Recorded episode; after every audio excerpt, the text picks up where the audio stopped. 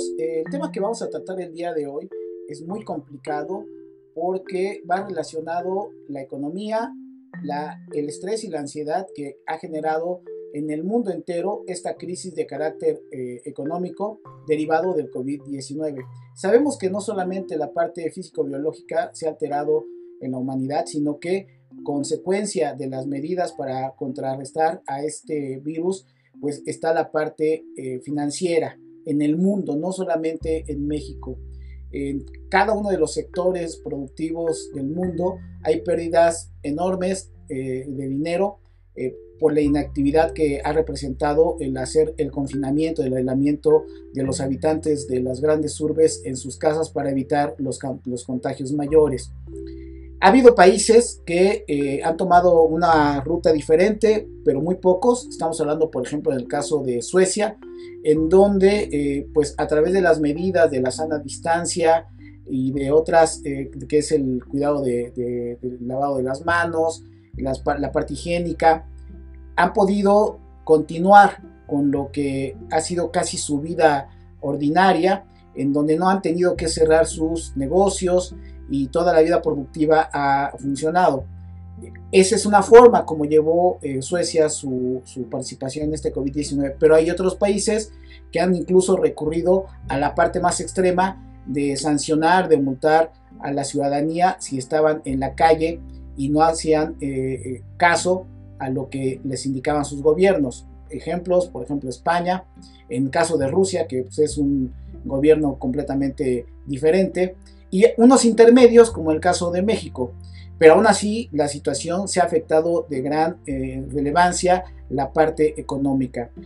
Desde luego que esto en el ser humano eh, ha implicado eh, pues muchos problemas, no solamente para el individuo que es el portador o la gente que lleva el sustento a su casa, no hablo del hombre o de la mujer, hablo del individuo que tiene que trabajar o los individuos que tienen que, que trabajar para llevar el sustento a sus casas. El caso de México es más complicado por dos razones. Una, porque pues hay mucha pobreza, estamos hablando de 60 millones de, gente pobre, de acuerdo a cifras del INEGI, entre 60 y 70 millones, y por otro lado, eh, que la mayoría de las personas eh, colaboran y trabajan en eh, labores que se consideran informales. Entonces, es realmente algo muy problemático lo que se está viviendo en el país. Desde luego que toda esta gente tiene que salir a buscar el sustento para ellos y sus familias y esto pues obviamente no ha permitido que se permanezcan en aislamiento por completo.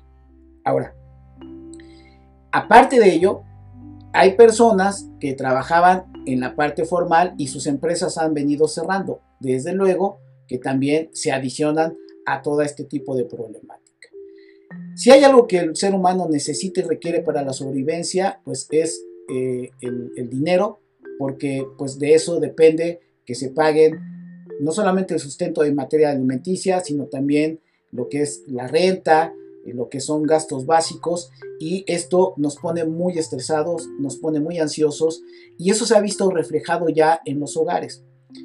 Los que no tienen y los que tenían poco y se han ido agotando sus recursos y desde luego que esto empieza a generar pues problemas de conflictos internos en las familias. El gobierno federal lo que ha manifestado es una ruta en donde se va a apoyar a los que menos tienen a través de diferentes programas sociales, a los microempresarios. Y una primera recomendación es que toda la gente esté muy atenta de cómo puede hacerse llegar de estos recursos. Que la idea es que a través de estos recursos se dinamice la economía del país y en automático cuando regresemos a la actividad esto en breve se pueda llevar a, buen término y la economía empieza a funcionar de manera efectiva.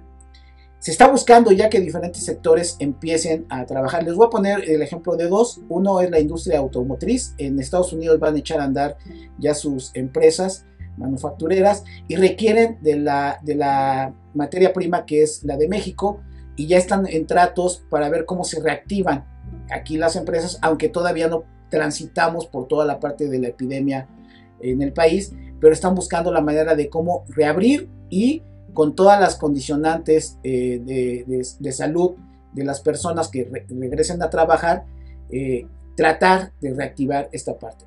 Otro ejemplo, me voy a un eh, caso deportivo, el fútbol. El fútbol en México, que también se está buscando que rápidamente se reactive. Ya en Europa se van a reactivar varias de las ligas. Y ustedes dirán, bueno, pero ¿por qué el fútbol? No, el fútbol es una gran industria que le da de comer a muchísima gente, aunque ustedes no lo crean, pero le da de comer a muchísima gente. Entonces están buscando también la manera de que esto se reactive. Les pongo dos ejemplos inmediatos, pero así, esta semana el gobierno federal va a presentar ya el proyecto de cómo se va a reanudar la productividad en el país, eh, toda la parte productiva, en todos los sectores. Entonces, eh, es, una, es, un primer, es un primer rebote de esta información. Eh, es muy difícil plantearle a las personas que tienen las carencias económicos, e, económicas de que no se estresen y no sufran ansiedad. Es muy difícil, pero tenemos que hacerlo. Si nosotros le sumamos al problema económico un problema de salud como el estrés o la ansiedad, poco se abona en la salud mental de los individuos y de su entorno inmediato. Se tiene que entender que tenemos que tratar de mantener la ecuanimidad buscar la manera de resolver lo inmediato y en vísperas del futuro tratar de hacernos llegar de los recursos, insisto, a través de esto que está planteando el gobierno federal como primera instancia, pero adicionalmente se está diciendo que se pretende generar 2 millones de empleos. Entonces, el escenario, si lo queremos ver en el corto plazo, a lo mejor no es tan atractivo, pero en el mediano plazo puede funcionar bastante bien. Tenemos que tener esa información y tratar de que en el entorno más cercano buscar las alternativas de solución para que lo inmediato lo podamos ir resolviendo. Y ahí hay que apelar a la solidaridad de todos aquellos quienes podamos apoyar a nuestros familiares de manera directa.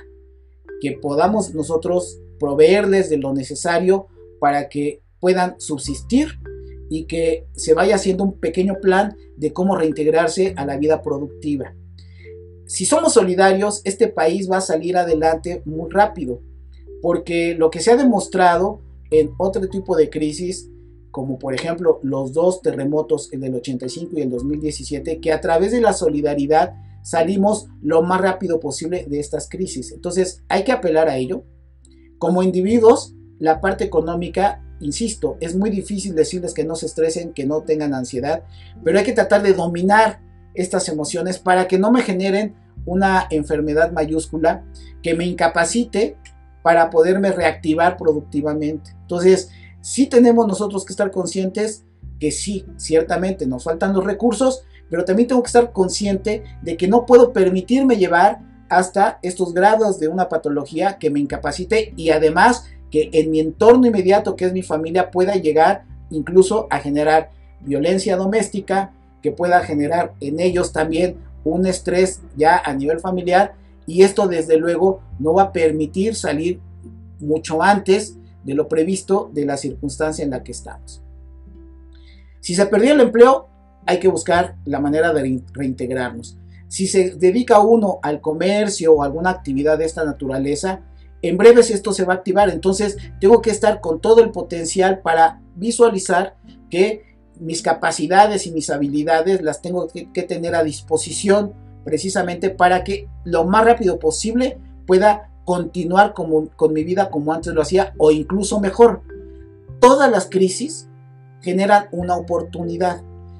Ya cuando la, dinámica de la vida cotidiana nos lleve otra vez a eh, la regeneración económica, pues tenemos todos que echarle muchísimas ganas, no importa si trabajamos en el gobierno, no importa si trabajamos en la iniciativa privada, no, no importa si somos o nos dedicamos a la parte de la informalidad, tenemos que hacer un despliegue muy, muy grande para rápidamente recomponer al país. Entonces, si está asociada el estrés y la ansiedad a este tema económico, tenemos nosotros, insisto, que garantizar no enfermarme biológicamente de estas dos patologías porque entonces no voy a resolver ni uno ni la otra situación. Por lo tanto, tengo que tener vislumbrado del entorno inmediato quién me puede ayudar, recurrir a ellos, tengo que hacerlo, no hay forma de poderlo evadir y bueno, pues se tiene que dar esta situación de solidaridad.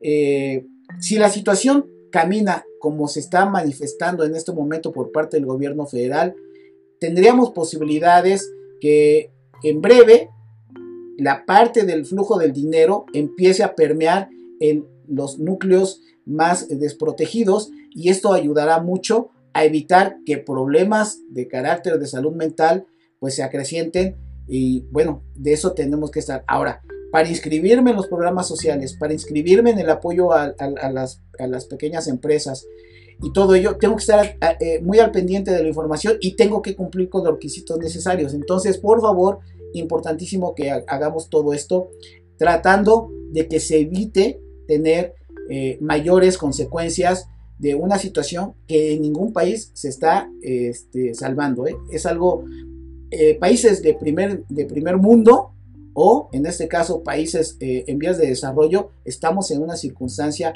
muy similar. Así que, pues amigos de, aquí del canal VCIMS, eh, insisto, es un tema muy delicado, es muy complicado abordarlo, pero esta es la información que tenemos y bueno, pues eh, la estamos proveyendo este, pues con la intención de que puedan eh, utilizarla en medida de las posibilidades de la mejor forma. Así que, pues ya saben que si les gusta lo que aquí decimos, manita arriba, suscríbanse al canal, compártanos y nos vemos en el siguiente análisis.